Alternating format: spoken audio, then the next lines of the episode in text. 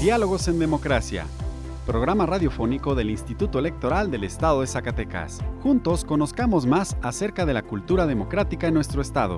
Escúchanos todos los miércoles a las 4.30 de la tarde por el 97.9 de FM del Sistema Zacatecano de Radio y Televisión. Diálogos en Democracia.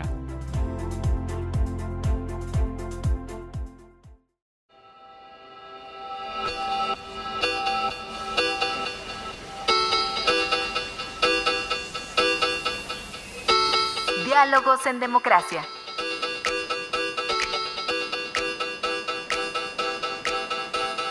Elecciones, debates, participación. Un espacio para la cultura político-electoral. Diálogos en Democracia.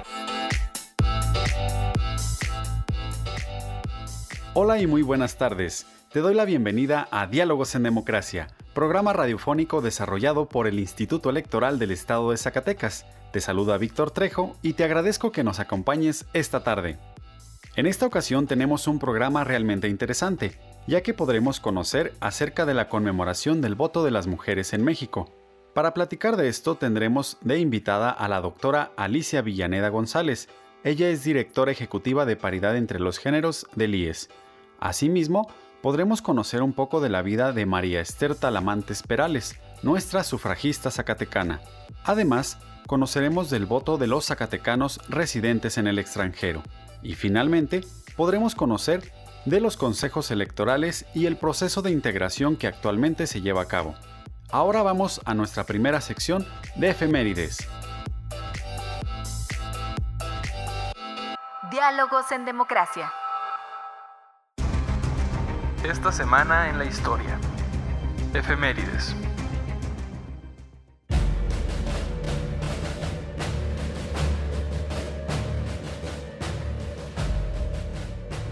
19 de octubre de 1970. Muere Lázaro Cárdenas en la Ciudad de México.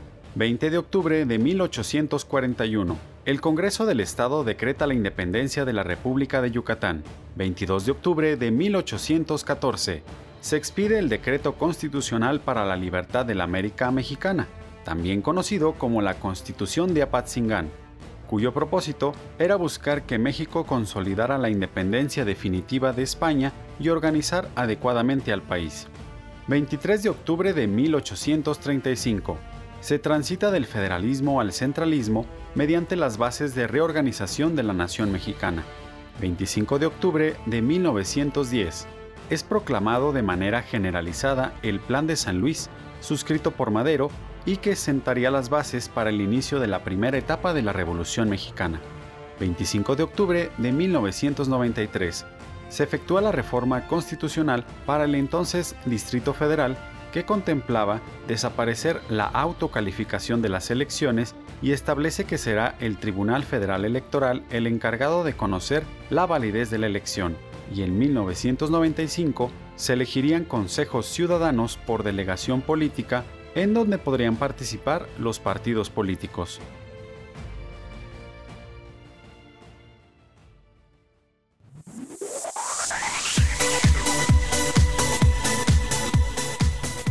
Hoy te queremos recordar que el Instituto Electoral del Estado de Zacatecas cuenta con un canal oficial en YouTube donde puedes acceder a materiales audiovisuales con temas político-electorales. Encuentra el enlace directo desde la página del IES en la dirección www.ies.org.mx. En el canal podrás encontrar conferencias con temas como las candidaturas independientes, también puedes seguir en vivo la transmisión de las sesiones del Consejo General y consultarlas en YouTube. Acompáñanos y conoce nuestro canal IES TV. Diálogos en Democracia. Ahora te invitamos a que nos acompañes a la sección de entrevista. El 17 de octubre de 1953 se publicó en el diario oficial el decreto que reconoció el derecho a votar y ser votadas a las mujeres en México. Y para platicar de esta importante conmemoración, nos acompaña esta tarde la doctora Alicia Villaneda González. Ella es directora ejecutiva de paridad entre los géneros del IES. Buenas tardes, doctora. Buenas tardes, encantada de estar otra vez con ustedes. Doctora, ¿cómo era el contexto histórico que posibilitó el reconocimiento del voto de las mujeres en México? Pues comienzo diciendo que desde principios del siglo XX empezaron a oírse las voces de mujeres sufragistas que acompañaron a Francisco y Madero. De esa primera ola de sufragistas mexicanas menciono a Juana Belén Gutiérrez de Mendoza, Elisa Acuña y Rossetti y Hermila Galindo. También podemos recordar que la Constitución de 1917 no reconoció el derecho al voto de las mujeres mexicanas, es decir, no les concedió la plena ciudadanía. Eh, ello porque eh, habrá que entender la ideología tradicionalista de aquellos tiempos. Ya en los años 20 y 30 se da otro movimiento importante de sufragistas, encabezadas por maestras yucatecas, por supuesto, Elvia Carrillo Puerto eh, descolla en, esta, en este movimiento. También quiero mencionar que los gobiernos de Tabasco, San Luis Potosí y Chiapas de esa época, de corte socialista, establecieron la participación de las, de las mujeres en las votaciones municipales y también en algunas diputaciones locales.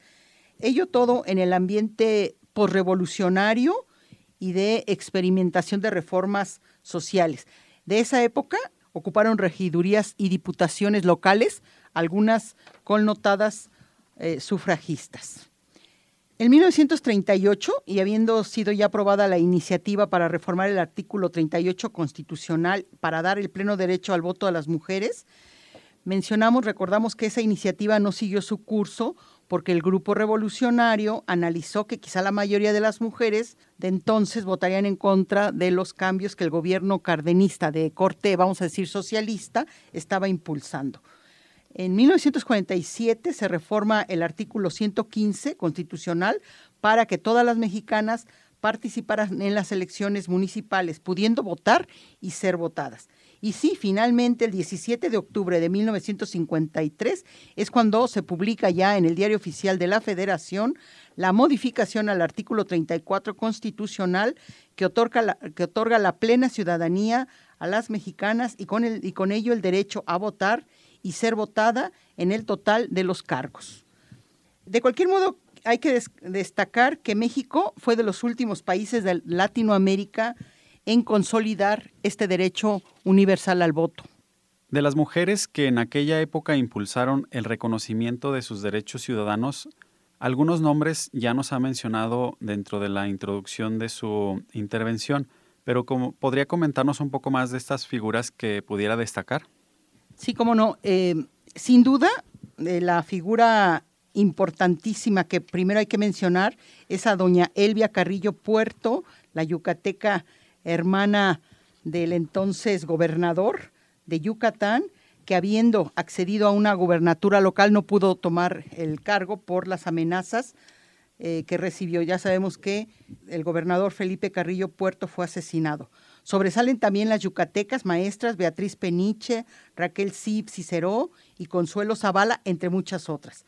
Algunas ganaron diputaciones locales, pero no pudieron tomar el cargo precisamente por el clima político de entonces. Ellas pertenecían al, Partido Socialista del Sureste. Rosa Torres eh, también participó en una planilla electoral en 1922 y fue, ocupó una concejalía en la municipalidad de Mérida. Después nos ubicamos en San Luis Potosí, otro estado pionero en obtener este, en lograr, las mujeres potosinas, lograr votar en las elecciones municipales. Eh, de ahí sobresalen, no, no todas son potosinas, por ejemplo, Eulalia Guzmán, reconocida Zacatecana, Elena Torres, Luz Vera, Aurora Herrera, Julia Nava y otras. Eh, Chiapas, por ejemplo, eh, una mujer llamada Florinda Lazos León fue la primera que ocupó un escaño y ejerció funciones en el Congreso local. Ya estamos hablando ella que pertenecía al Partido Nacional Revolucionario. Igual muy importantes Adelina Sendejas y eh, Elena, ya, mencioné a doña Elena Torres, eh, de pensamiento socialista y afiliadas al Partido Comunista Mexicano. En 1954, Aurora Jiménez fue la primera mujer en llegar al Congreso de la Unión con una diputación federal. Después, ya en el contexto de 1953, las sufragistas de primera línea podemos mencionar a doña Amalia Castillo Ledón, a María Lavalle Urbina, Aurora Fernández, Tina Vasconcelos y por supuesto nuestra zacatecana María Estel, Esther Talamantes Perales. ¿Cuáles considera usted que son los beneficios sociales más evidentes de la participación política de las mujeres? Bueno, tenemos que partir de un hecho, de una realidad. Las mujeres somos más de la mitad de la población. Luego, entonces, la plena inclusión de nosotras en todos los ámbitos de la política, del espacio de lo público, se impone como necesario. No, no se puede hablar de democracia si esta no está basada en la plena inclusión de nosotras las mujeres en la toma de decisiones del orden común. Además, nuestra participación en la vida pública es una medida inteligente porque aportamos nuestros saberes, nuestra energía, compromisos, nuestra manera de ver la vida, eh, nuestros legítimos intereses están incluidos, se deben incluir y con ello enriquecer la vida pública y social de México, cosa que efectivamente ha pasado desde que las mujeres participamos en la cosa pública, en la política. Doctora, ¿cuáles son los retos que actualmente viven las mujeres que deciden participar en la vida pública? Yo lo dividiría en dos, en dos vertientes. Un reto que más bien se convierte en obstáculo, en, en una cosa que hay que erradicar, es la violencia política contra las mujeres en razón de género. Eso es, eso es un reto, obstáculo, vamos a decirlo. Y el otro, el otro reto que hay que vencer es seguir o proseguir con el estilo de mando o gobierno tradicional que se ha ejercido desde hace muchas décadas, vertical, muy jerarquizado, concentrador de poder para un grupo privilegiado, muchas veces corrompido, que vive eh, de espaldas a las necesidades del pueblo de México. Eh, creo que como reto que se impone en la actualidad para las mujeres que decidimos, deciden participar en la vida pública, es no volvernos aliada de las maneras tradicionales de ejercer el poder que he mencionado antes. No, no aliarnos a, intereses oscuros y de este, élites, que viven, digamos, eh, de espaldas a la, a la, ciudadanía, al pueblo. Eh, debemos nosotras advenir al poder, al poder público, con una idea muy clara eh, de lo que es la ética pública, de lo que es el bien común, tener conciencia social, conciencia de clase y conciencia de género. Es muy importante que las mujeres que llegamos al poder tengamos eh, clara eh, idea de qué es, repito, qué es la cosa pública, qué es el bien común. Y es muy importante, creo, saber historia, saber la historia de, nuestra, de nuestro lugar, nuestro municipio, nuestra región, etcétera, para no olvidar nuestro pasado y poder proyectar un futuro promisorio para todas las personas. Creo que eso podrían ser los retos. Retomo la violencia política contra las mujeres en razón de género. Vemos que eso se convierte hoy en un obstáculo a vencer. Hay que, hay que trabajar toda la sociedad para erradicar esas prácticas discriminatorias y sexistas, porque realmente, eh, digamos que eso es hoy el obstáculo principal, que le ejercemos mujeres y hombres. Es una cosa ideológica. Hay que reconocer cuáles son las acciones que califican como es, como violencia política por razón de género. Doctora Villaneda, sabemos que actualmente ha iniciado el proceso electoral, pero ¿cuáles son esos proyectos que ha venido trabajando la dirección que usted encabeza últimamente y qué proyectos tienen en puerta? Bueno, pues retomo nuestro quehacer institucional. Nuestra función primera es impulsar la participación de las mujeres para su acceso al poder público en lo estatal, o sea, en lo, en lo local y en lo, regional y lo local, lo municipal también. Bueno, en ese sentido tenemos varios proyectos de capacitación, los menciono. Por ejemplo, en instituciones educativas de nivel superior para integrar a las mujeres jóvenes al ejercicio de la plena ciudadanía y si lo desean que puedan también acceder a cargos de toma de decisiones, dado que nuestra ley electoral contempla que el 20% del total de las candidaturas deben tener la condición de ser personas jóvenes y de ambos sexos. Claro que dada la pandemia tuvimos que posponer la capacitación presencial y la retomaremos cuando las condiciones lo permitan. Esperemos que sea pronto. Y otra acción prioritaria que yo visualizo como prioritaria actualmente es que pensamos indispensable incluir en el pleno ejercicio de los derechos político-electorales a las mujeres que habitan en la ruralidad, las que han quedado excluidas de excluidas de una especie de élite femenina que está teniendo acceso preferente o casi exclusivo a los cargos de poder, porque esa élite femenina, vamos a decirlo así, ligada a, los, a las dirigencias de los partidos y demás, vemos que, digamos, persisten pues en, los cargos, lo cual no está mal, pero siempre hay que abrirse a, eh, a nuevas visiones. Entonces requerimos que las mujeres de los entornos rurales que son las mujeres más, con más pobreza y casi sin acceso a los servicios para el desarrollo humano, sean incluidas plenamente en lo que llamamos procesos democratizadores. Eh, le, comento que estamos por iniciar ya una escuela de formación de mujeres rurales en coadyuvancia con el municipio de Zacatecas. Tenemos en esto el acompañamiento de instancias internacionales. Esta escuela, la Escuela de Formación de Mujeres Rurales, sería la primera a nivel nacional y estaría radicada precisamente en Zacatecas, donde el Estado, nuestro Estado, es sin duda el lugar puntero o vanguardia en el tema.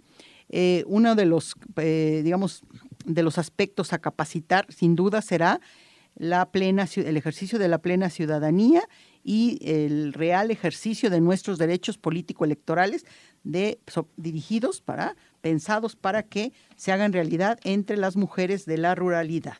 Creo que esos serían los retos así a, a corto plazo en el proceso electoral. Finalmente, doctora, ¿algún comentario más que desee compartir con las personas que nos escuchan?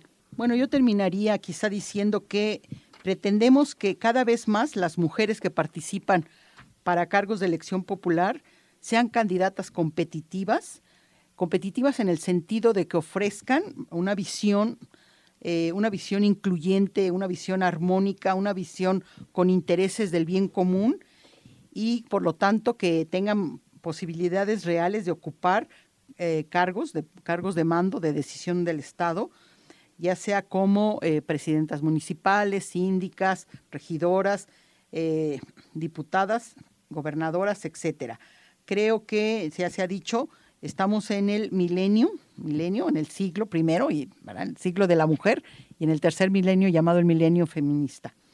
En ese sentido, estamos eh, haciendo lo propio para realmente eh, incluir a las mujeres que han quedado rezagadas, vamos a decirlo así, del conocimiento de esta posibilidad de acceder al poder público. Pues doctora Alicia Villaneda, no nos queda más que agradecerle que nos haya acompañado esta tarde y esperamos pronto volver a compartir con usted otra plática y seguir informando a la ciudadanía de los importantes esfuerzos que se realizan desde la Dirección Ejecutiva de Paridad entre los Géneros del IES. Muchas gracias. Muchas gracias por la invitación, encantada de estar aquí.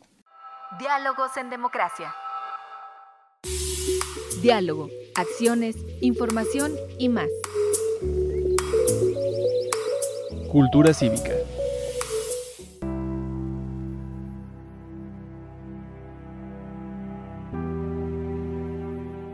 María Esther Talamantes Perales, nuestra sufragista zacatecana. María Esther Talamantes Perales nació en Valparaíso, Zacatecas, el 10 de junio de 1920. Hija de un luchador agrarista, quedó huérfana a los tres años. Su madre y ella se trasladaron a la Ciudad de México para que tuviera oportunidades de educación. La vida de María Esther Talamantes estuvo dedicada a la superación personal y al estudio. Esto se debió a la motivación y exigencia de las mujeres que la criaron y que modelaron su carácter. Realizó sus estudios de Derecho en la Escuela de Jurisprudencia de la Universidad Nacional Autónoma de México entre 1939 y 1944, siendo de las pocas mujeres mexicanas en graduarse como abogada en aquellos años. Después de una larga ruta para obtener nuestros derechos políticos, no fue sino hasta 1953 cuando la lucha de las sufragistas mexicanas logró lo que parecía imposible, el voto universal para las mujeres. Con la reforma al artículo 34 de la Constitución Política de los Estados Unidos Mexicanos, se formalizó el logro de nuestros derechos político-electorales. Alcanzamos el derecho al voto y con ello la plena ciudadanía mexicana. María Esther Talamantes, junto con otras connotadas mexicanas que pugnaban por obtener sus derechos políticos, crearon en abril de 1952 la Alianza de Mujeres de México, AC. Esta organización tenía entre sus fines incidir para que se obtuviera al fin el voto universal a las mujeres. La Alianza de Mujeres fue creada por mujeres de la talla de Amalia Castillo Ledón, María Lavalle Urbina, Aurora Fernández y Tina Vasconcelos Verges. Nuestra sufragista zacatecana formó parte de su mesa directiva y siendo abogada se hizo cargo de la Comisión de Asuntos Jurídicos.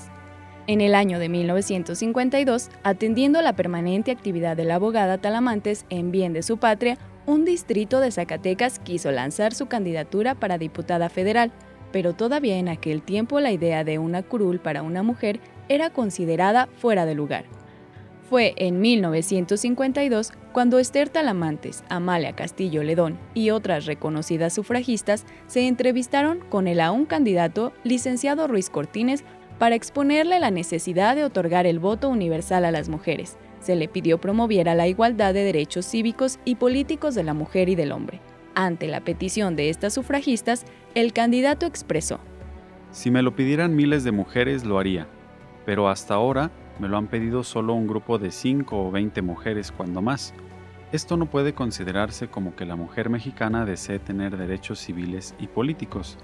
Si hubiera un grupo importante de mujeres, habría que tomarlo en cuenta. Esther Talamantes y otras compañeras de lucha emprendieron una gira por todo el país para recabar las firmas de las mexicanas. Fue la licenciada Talamantes quien logró obtener miles y miles de firmas para sostener la petición al candidato a la presidencia. Al constatar la importancia de la petición, el licenciado Ruiz Cortines expresó, Señoras, ahora sí les creo. Será lo primero que yo pida a la soberanía. Fue el 17 de octubre de 1953 cuando se promulgó la reforma al artículo 34 de la Constitución mexicana. Se logró el voto universal para las mujeres. A partir de la reforma constitucional, el voto universal se replicó en los entonces 28 estados de la federación.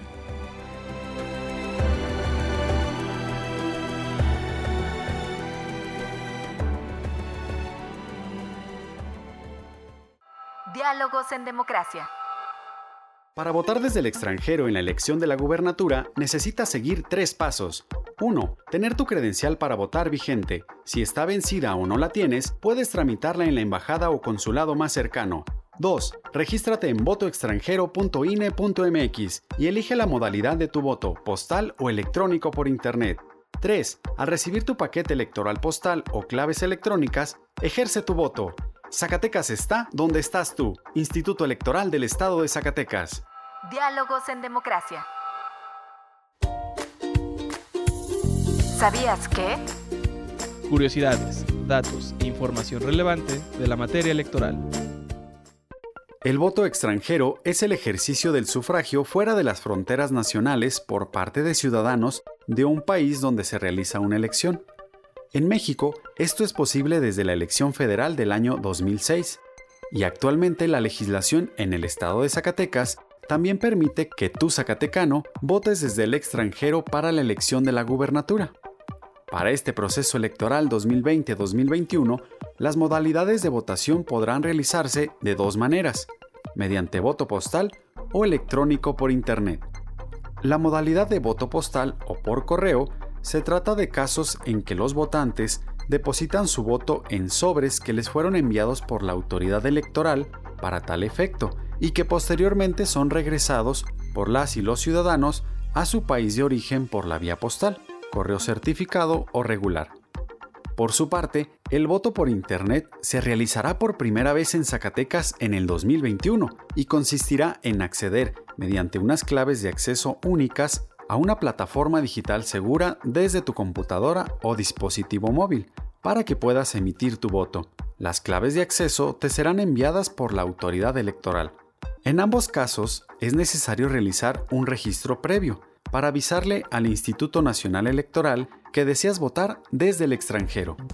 Pero ¿en qué consiste ese registro previo?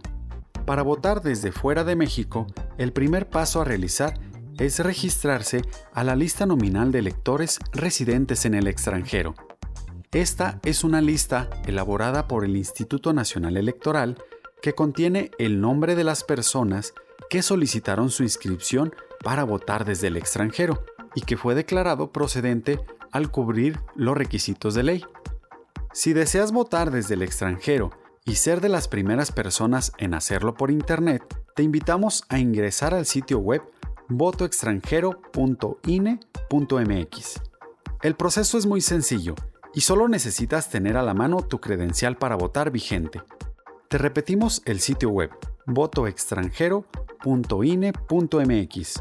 Si tu credencial para votar no está vigente o no la tienes, puedes tramitarla en el Consulado de México más cercano. Para hacer tu cita, puedes marcar al teléfono 1-877-639-4835. Si tienes alguna duda, contáctanos a través de nuestras redes sociales para poder apoyarte. En Facebook, encuéntranos como Instituto Electoral del Estado de Zacatecas y en Twitter e Instagram como arroba IEEZCS. Y recuerda que Zacatecas está donde estás tú. Diálogos en Democracia. ¿Sabías que? Curiosidades, datos e información relevante de la materia electoral. Esta semana se están realizando entrevistas con personas que aspiran a integrar los consejos distritales y municipales electorales en Zacatecas. Pero te preguntarás, ¿qué son los consejos electorales? El Instituto Electoral del Estado de Zacatecas tiene dentro de sus funciones la de organizar las elecciones estatales, y para esto se ve apoyado por órganos desconcentrados en todo el estado. Los consejos distritales y municipales, así como las mesas directivas de casilla, están en funciones únicamente durante el proceso electoral, en los términos que disponen la ley electoral y la ley orgánica del Instituto Electoral del Estado de Zacatecas. Es decir, que dentro del proceso electoral, la estructura orgánica del IES contempla los 58 consejos electorales municipales y 18 cabeceras distritales electorales. ¿Por qué 18 cabeceras distritales? debido a que el estado de Zacatecas para el proceso electoral se divide en 18 distritos electorales, donde se elegirán 18 diputaciones que se conocen como de mayoría relativa, es decir, que van a una elección y resultan ganadoras o ganadores por mayoría de votos. Ahora, la división en 18 distritos es debido a que dichas diputaciones representan a un número determinado de ciudadanas y ciudadanos que habitan en varios municipios y que unidos generan un distrito electoral. Las cabeceras distritales para nuestro estado son Zacatecas 1 y 2, Guadalupe 3 y 4, Fresnillo 5, 6 y 7, Ojo Caliente 8, Loreto 9, Jerez 10, Villanueva 11, Villa de Cos 12, Jalpa 13, Tlaltenango 14, Pinos 15, Río Grande 16, Sombrerete 17 y Juan Aldama 18. Quienes integran los órganos del Instituto Electoral deben rendir protesta de guardar y hacer guardar la Constitución Política de los Estados Unidos Mexicanos, la local del Estado y las leyes que de ellas emanen, así como desempeñar leal y patrióticamente la función que se les encomienda. Además, las y los integrantes de los consejos electorales deberán observar en todo momento los principios rectores de la función electoral, certeza, legalidad, independencia, imparcialidad, objetividad y máxima publicidad. Si te interesa conocer más del avance del proceso de la integración de los consejos distritales y municipales, te invitamos a que estés pendiente de nuestras redes sociales. Diálogos en Democracia.